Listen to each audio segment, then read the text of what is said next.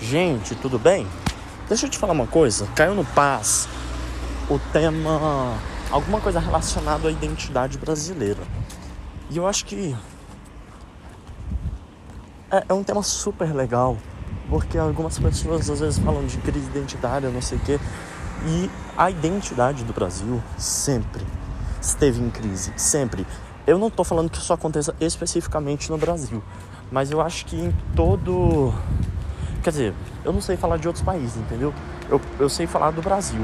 O Brasil é um país especialmente. Uh, que tem dúvidas na sua autoimagem e que está sempre suscetível a mudanças, sempre uma constante mudança. Note também que essa própria reflexão ela é fadada ao fracasso. Quando a gente olha na história, por exemplo, bom, vamos uma, começar pelo romantismo. Romantismo, uma corrente literária, artística que buscava que buscava encontrar essa identidade. Né? E aí colocou o índio lá como herói na segunda fase do romantismo. Uh, e foi um fracasso total, né? Foi super é, estereotipado e pegou apenas um pequeno recorte do que é o Brasil.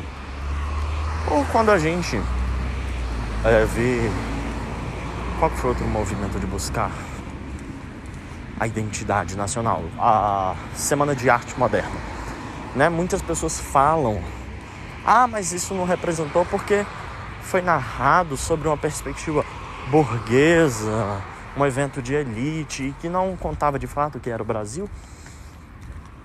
Poxa, mas os ricos também fazem parte do Brasil, né? Os ricos também são um recorte do, do Brasil. Mas mesmo assim, podemos considerar fracassada essa tentativa, né? Uma vez que nem todos os brasileiros se identificaram. É... Tem algum movimento assim da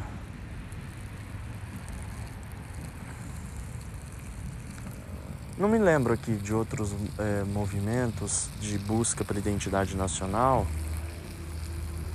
Mas. Ah, Mário de Andrade. Foi Mário de Andrade, né? Que escreveu Macunaíma.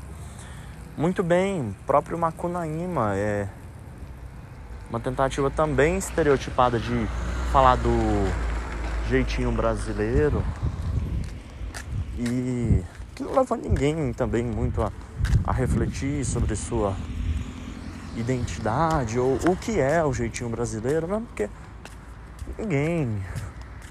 Não é que. Não é que todo mundo almeja ser como a Conaíma. A gente tem, um, por exemplo, um crescimento. Não, na verdade eu tô criticando o Macunaíma, mas eu acho que ele tem muito a ver com a moralidade brasileira, assim.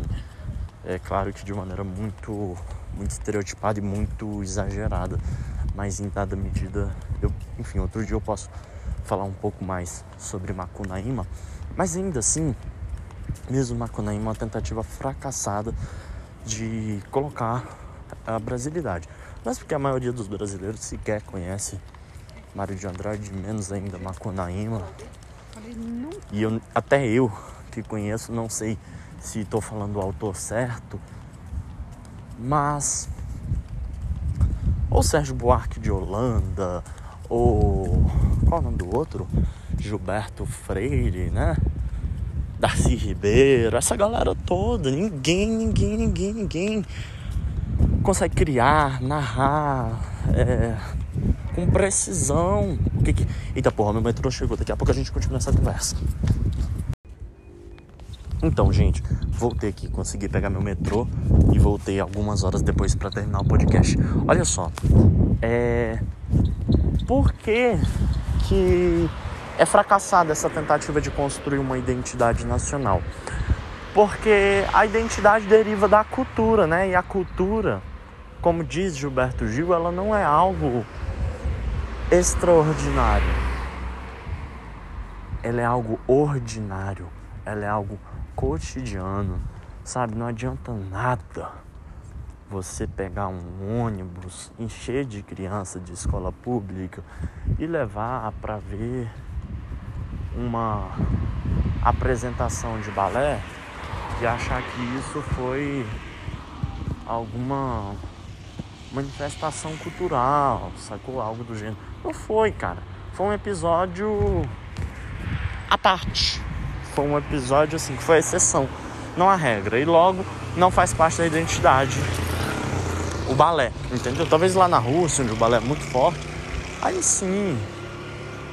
Enfim, mas o, o, o que eu tô querendo falar aqui é a, a cultura ela não existe de maneira formal, sabe?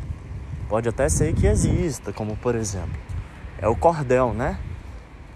É, que tem ali uma ligação com o movimento armorial, tal, estilogravura, essa manifestação cultural que acontece de maneira formal, mas é, é uma expressão que ela é muito autêntica. Ela não tem uma. Ela não surge a partir de um ímpeto legislativo ou. ou. sabe? Eu, eu não sei se eu tô sendo muito claro. Mas eu acho que tá, tá, tá dando para vocês compreenderem. Talvez o meu exemplo não tenha sido feliz, mas é, vamos, faz, vamos falar o seguinte: a, as duas culturas aí que são mais, né, mais influentes. Se a gente pensa nos Estados Unidos, você tem esse estereótipo, essa identidade bem desenhada, embora provavelmente você nunca tenha lido um um da porra. Embora você provavelmente nunca tropece ali, cara. Embora você provavelmente nunca tenha lido assim alguma análise sociológica dos Estados Unidos, mas você tem uma concepção razoável, tudo bem, derivada de um estereótipo, mas razoável. Mas note como o comportamento, como a cultura, ela tem uma influência muito maior do que do que em si a, a, alguma manifestação é, voluntária, né, de, do que é a cultura americana. Então você vai pensar nos donuts, você vai pensar no, no cara que é super patriota e aí você lembra de todos aqueles filmes hollywoodianos em que, né, o cara faz tudo pela pátria e tudo isso foi construído de maneira muito muito involuntária, né? E aí eu acho que o mesmo acontece com o Brasil. Se a gente quiser construir essa identidade brasileira, nenhum, nenhum debate vai nos levar a lugar nenhum, mesmo porque é, somos três raças. E aí o povo vai falar, ah, o mito das três raças, não sei o que, vira aquela discussão, mas todos fazemos parte do Brasil, né? Se lá pro exterior, João Gilberto é o que define a brasilidade, aqui dentro a gente sabe que não é bem assim. Né? E aí eu não digo infelizmente não é bem assim, embora eu goste muito de João Gilberto, porque o MC GW é, é uma figura tão nobre, tão brilhante artisticamente quanto o João Gilberto.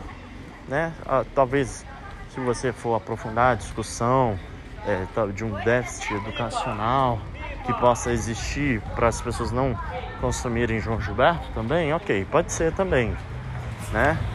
Embora eu acho que mesmo com o nível educacional avançado, MCGW continuaria existindo, é, eu acho, tá, nesse sentido ok. Mas de toda maneira, é,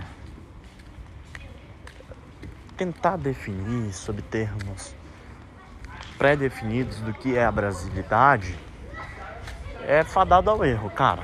Fadado ao erro. E mesmo porque vai exatamente de encontro com o estereótipo, e é muito melhor que esse estereótipo seja construído de maneira de maneira natural, né? Não artificial. Ao meu ver, por exemplo, acho que no imaginário brasileiro, uma figura que representa muito o Brasil, embora isso não seja discutido, é o Zeca Pagodinho. O Zeca Pagodinho é uma figura que uma parcela considerável dos brasileiros é, é ou almeja ser, né? todo mundo conhece alguém que é muito parecido assim com a personalidade do Zeca Pagodinho, com as vestimentas, com o gosto, com, com as opiniões assim eh, de trabalho, de de relativização dos valores morais, de enfim, o, a minha concepção sobre brasilidade eu vou discutir outro dia, mas o, o que fica dessa conversa é cuidado ao até sobre debater também sobre decolonialidade e porque tudo faz parte, né?